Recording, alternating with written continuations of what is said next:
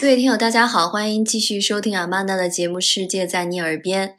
今天呢聊土耳其的最后一期收官之作。呃，感觉好不容易花钱去趟土耳其，这个不聊尽兴了，不够本儿哈。这是开个玩笑，还是希望把旅程中点点滴滴的感受都跟大家尽情的分享。首先要聊的呢，今天就是美食话题。据说土耳其啊，这个土耳其餐和中餐、法餐是并称为世界几大美食之最。可能我们平时对于土耳其餐的具体有哪些菜不是特别了解，但第一个跳出脑海的肯定是烤肉，甚至这个词大家多少都听过 kebab。但其实呢，kebab 在土耳其语里据说就等同于烤肉。就跟我们说去餐厅说给我炒个菜，所以在土耳其餐厅，如果你只说 kebab，可能别人会执着的问你，哎，你想要哪一种 kebab 呀？那在我们印象中最常见的这一种呢，就是架起来在一个轴上面哈，围着这个肉穿起来，不停的转，不停的转，然后呃熟了以后一片一片切切下来，放在饼里面吃。这个在土耳其语里有一个专有的词，我发音可能不是非常准确，但是 D 打头的应该叫 dona。那这个烤肉呢，据说甚至在美食餐饮相对比较匮乏的德国，已经成了德国比较流行的一个餐食啊。土耳其烤肉，除了转的转轴的这种，那你去餐厅还有各种啦，我们常见的所谓烤串儿。对吧？把肉穿起来烤，还有各种直接在盘子里烤完了切成块儿的。但坦率的说，我感觉这个烤肉啊，好像没有我们新疆菜里边这个烤羊肉串什么更香。虽然在地域上啊，可能饮食结构相对还蛮接近的，但比较自大的说一句，有可能这个新疆菜呢，还是说跟我们汉民族的一些。文化饮食相融合哈，它这个烤的比较进味儿。那在土耳其这个烤肉，可能你吃第一块、第二块香，再吃到最后就感觉没有味儿，比较干。比我早去几天的一个驴友啊，一个小女孩，我问她哎美食怎么样？她说比较寡淡。当时还颠覆了我对烤肉的想象，好像烤肉不应该是油滋滋啊，味道特别重啊。啊，他结果告诉我是寡淡，然后还说最后他们一行几个人实在扛不住了，多亏从国内带了榨菜什么的 拿出来吃啊。但其中有一道肉菜，应该说对于中国游客来说接受度更高一些，就是在卡帕多奇亚的这个瓦罐牛肉。当时我们在格雷姆小镇呢，应该有两到三家餐厅都会做这个菜。酒店老板给我们推荐的一家说这家比较火，你需要提前预定，而且他们家好是他们家的菜是现做的，而其他有一些家的土耳其烤肉呢，它是给你做好了，你点它再给你放在炉子上热一热，所以不够新鲜。那这也是这家餐厅要预定的原因。那我们预定当晚去体验了，确实不错，它的做法跟。中国的这个炖肉炖菜比较相近，因为土耳其也有几十种上百种的香料啊，他把所有的香料喂进去，喂到这个肉里面，用一个瓦罐放在慢火上，大概要炖至少三两三个小时吧，就很进味儿了。然后他上菜的时候呢，也非常有仪式感，这个服务生上来会拿一个小锤儿，哎，敲碎这个象征性的啊敲碎这个。瓦罐儿把里面的汤汁、肉全倒在米饭上，非常香，大家应该值得一尝。那么还有一个土耳其特色的肉菜呢，是我们最后在伊斯坦布尔的一天，因为去参观了克拉教堂。这个克拉教堂在一个山坡上，它也是保存下来比较完整的拜占庭时期的教堂代表作。但现在还在维修中。参观之后，就在克拉教堂的旁边有一家叫 Austina Restaurant，是一家号称主打奥斯曼宫廷菜的餐厅。环境非常好啊！你走进去，它餐厅外面有一个院子，里面有参天的大树。午后阳光从树的缝隙里洒下来，在外面庭院里就餐，气氛非常好。那所谓什么样的宫廷菜呢？看这个菜单点起来还都非常诱人，比如说什么杏仁儿无花果，呃，慢炖羊腿、羊排。蜜瓜烧制牛肉，哇，听起来都非常诱人啊！但是上来以后，坦率的说，我觉得对于大部分中国人的胃口是不太接受肉又甜又咸的和这种水果炖在一起，所以一开始吃两块还可以，在后面就有点腻的吃不下去了。当时也非常内疚，因为它的份儿并不大，但确实吃不完。呃，餐厅的经理还有服务生哎，都觉得，因为你知道，作为大厨，作为餐厅经理，看到你没有吃完这个菜，他就会认为他做的不好嘛。所以我也解释了很久，啊，说很抱歉，非常好吃，但确实因为有点腻了。呃，他们本来说可以换下去给我们重做一道菜，但我觉得没有必要。呃，最后他们就送了一个小礼物，表示一下歉意。啊，关键送的是一个果酱。其实逻辑上，我们也有觉得，我们已经吃了这么甜，这么腻了，是不是应该给我们来点咸的呀？但那个果酱也品质非常好啊。说完了肉这块儿，那土耳其这个甜食是不得不说的。首先，一个非常有特色的就是土耳其冰淇淋。在不久以前，大家在一些视频平台上会看到一个。网红啊，就是很多人拍。当时在厦门有一家土耳其冰淇淋店，就会像变魔术一样搞这种土耳其冰淇淋手法。大家也会想，哎，这个在土耳其是不是非常普遍呢？确实如此，到了土耳其大街小巷都会有这样的像变魔术一样的冰淇淋表演。但是看了以后呢，坦率的说，我觉得在厦门火起来的那家店。这个土耳其人的水平应该是土耳其出口国际的一个国际水平比较高，因为可以让人玩的眼花缭乱啊，手法非常好。但是在土耳其国内，那这就像我们路边卖冰糖葫芦或者烤红薯的，这个手艺就水平不一。如果刚到伊斯坦布尔头一天，我也是好奇嘛，就在路边随便找了一家店试一试。那就是一个十几岁的小男孩，可能还是处于学徒的手艺阶段啊。他这个手法倒的就基本上不会有让你有魔术的感觉，你就会眼睁看哦，他是怎么左手倒，右手怎么翻，怎么转，像慢动作一样。再后来呢，呃，我也拍过两次视频，主要是小朋友会。参与进来会非常欢乐。第一次是我买了之后，一个小朋友被逗得很开心，然后也去买一个冰淇淋，体验一下这个被魔术取悦的感觉。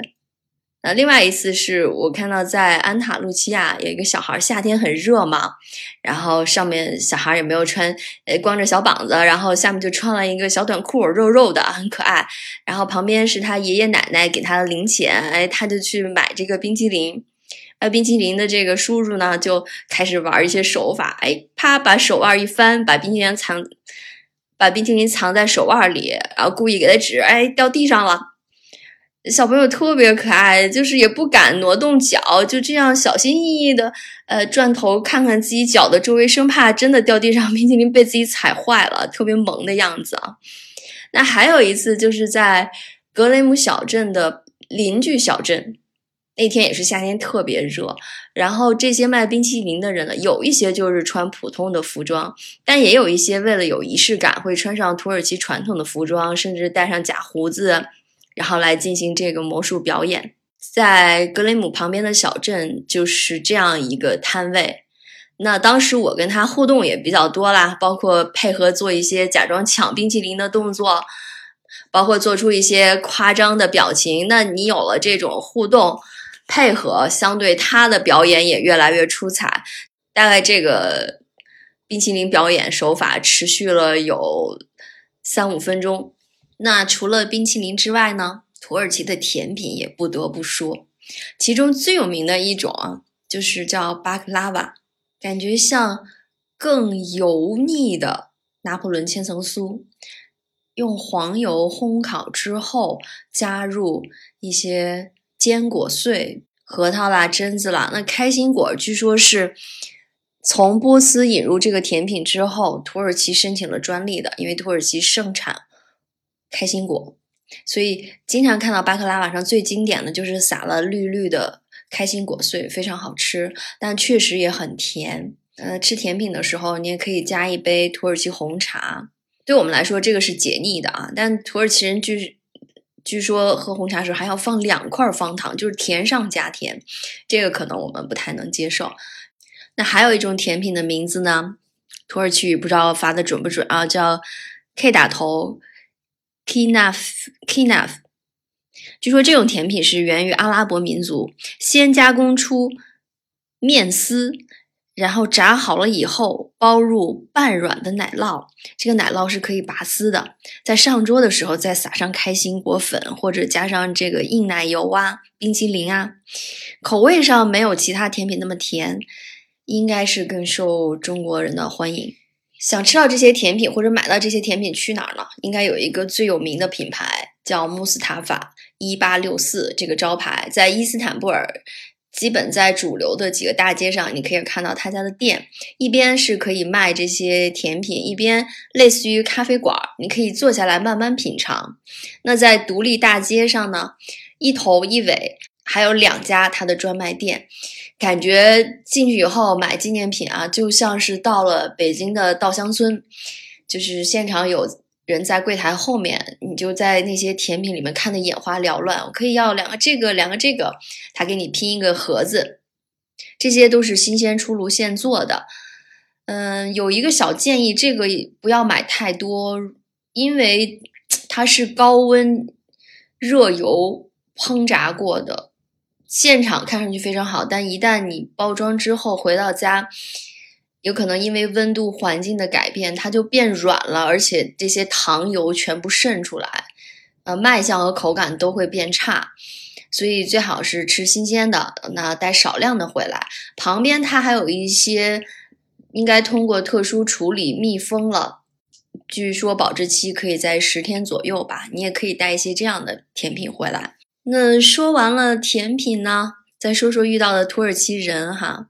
按说中国游客现在去的越来越多，相对来说，无论你讲原因是什么也好，是对中国人的好奇也好，或者是从经商的角度觉得中国游客比较有钱也好，总之来说，他们对中国游客的态度是比较友善的，也比较热情，喜欢主动跟你搭话。那我印象最深的一个呢，就是在。一个餐厅，那个餐厅的服务生到老板基本都是男士，而且颜值普遍很高啊。其中有一个男士，他主要应该是负责点单，然后突然就开始问我说：“We have good food，我们有好吃的。”这句话中文怎么说？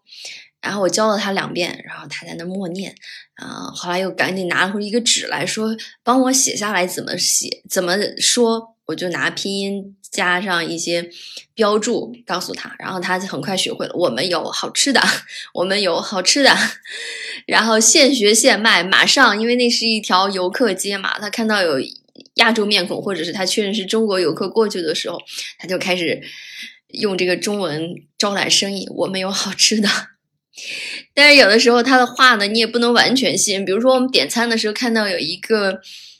类似于大拼盘吧，说是两人份，但量非常大。我们前面已经点了一个烤肉，一个汤。这时候我就问他，我说：“这个我们俩点是不是份儿有点多？”他就一脸认真啊，就是这个小哥脸就是特别萌，然后让你觉得他自己都信了这句话。他说：“不多不多，绝对不多，两个人特别合适。”但其实也可能他就是想多卖一份菜吧。但其实。那个量取足够大，如果我们单点那一个菜，其他都不要点了。等到我们要走的时候呢，他还要表示出呃恋恋不舍。他说啊，你再待一会儿吧。那你晚上还来不来吃饭呀？晚上吃饭我给你打折。就是说名副其实啊，土耳其男人爱撩妹啊。这也是世界著名的。回来我也跟其他朋友印证过啊，包括朋友的同事以前在土耳其留学就是这样。其实我也觉得也无可厚非啊，因为他的这种跟你搭讪并不是有什么恶意，就是大家的生活节奏相对比较慢，那生活当中互相。聊聊天，开个玩笑，或者是调节一下气氛，可能在他就是觉得是很好的一种生活方式嘛。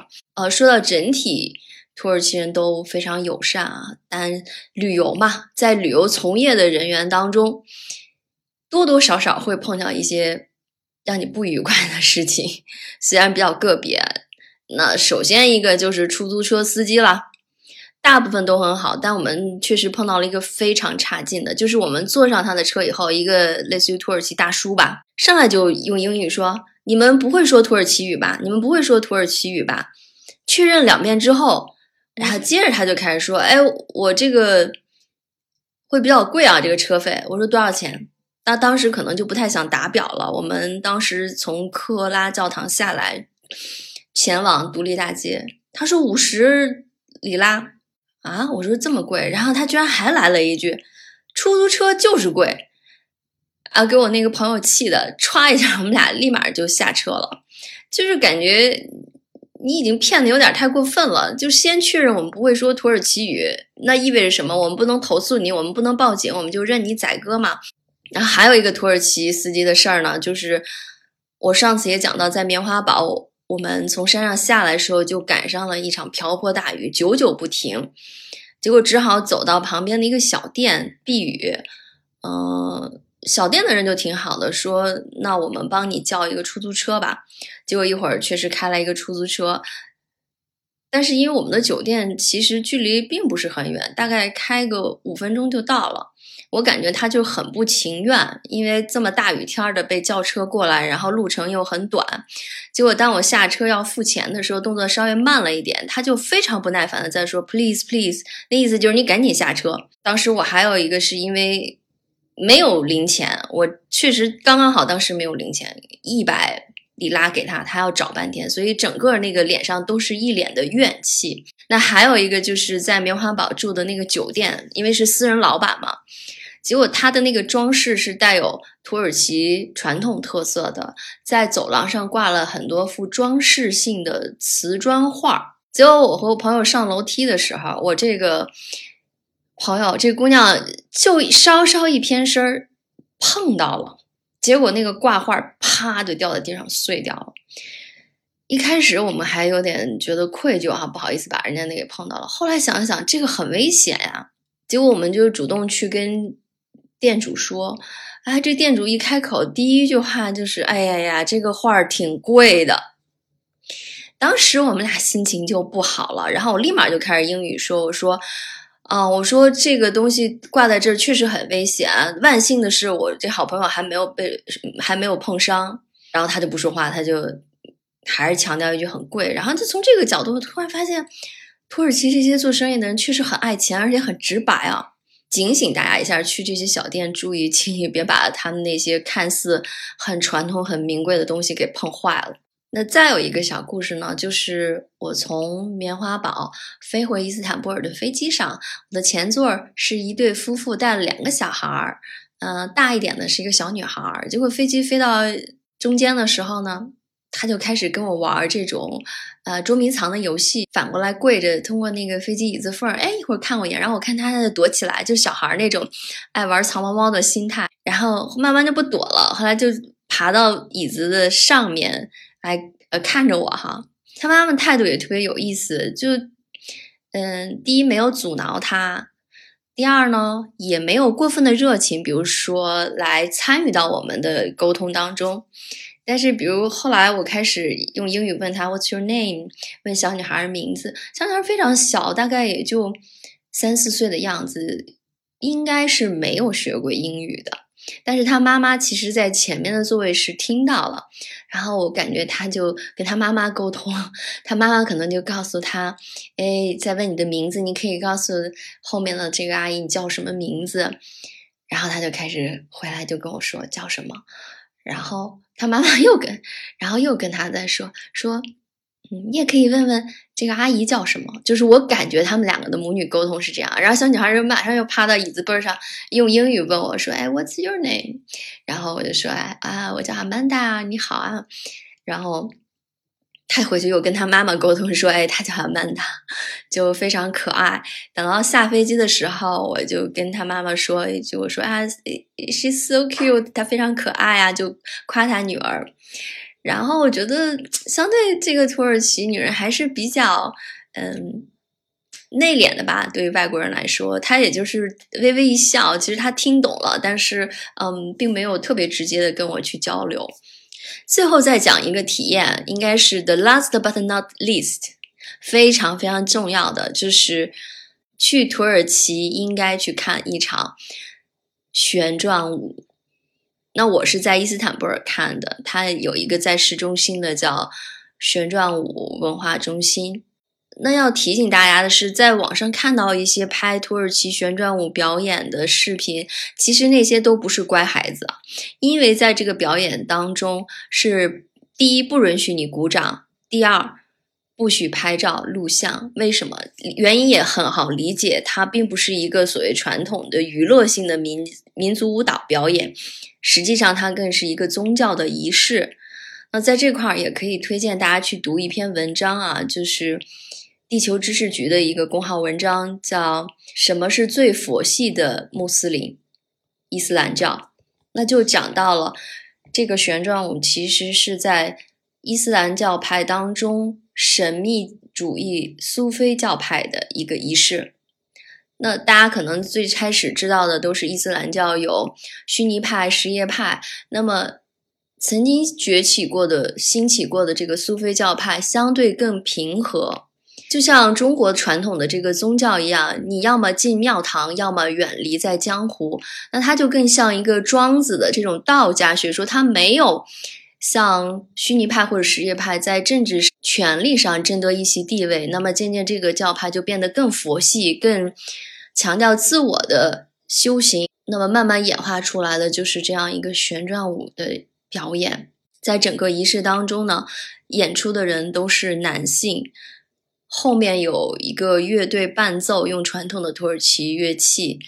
那进来之后，中间有一个老者在圆形的舞台上，他像一个导师的身份。会诵读《可兰经》，那么其他的男性表演者进来的时候穿的是黑色的袍子，脱去黑色外袍才是我们看到他跳舞当中的那一身白袍。这个也是有寓意的，黑色的袍子代表了世俗，白色的袍子代表的是宗教的一种圣洁性。中间他们还会保留一根黑色的腰带，那个是代表自我。然后舞者。头上戴的高高的土灰色的帽子，代表的是坟墓和死亡。他们的手势也是具有了很多的哲学和宗教的意义。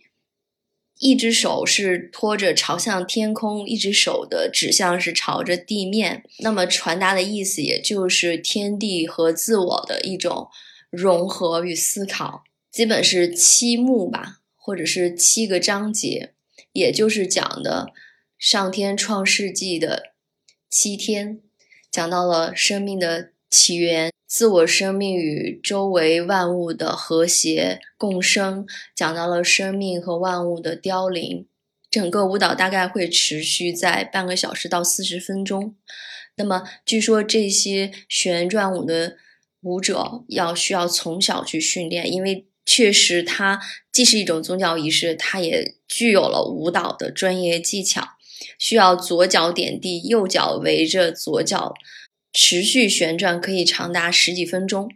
那最后再讲一点小的常识，就是关于土耳其的签证。土耳其的签证现在是电子签，非常非常简单，确实完全不需要中介来帮你做任何事情，只要你找到土耳其签证的这个官方网站。按着他的要求填写你简单的信息，然后在线支付，他就会把电子签发到你的邮箱，你直接打印出来就可以了。那这就是我所有土耳其之旅的心得，非常谢谢你的收听，我们下期节目再见。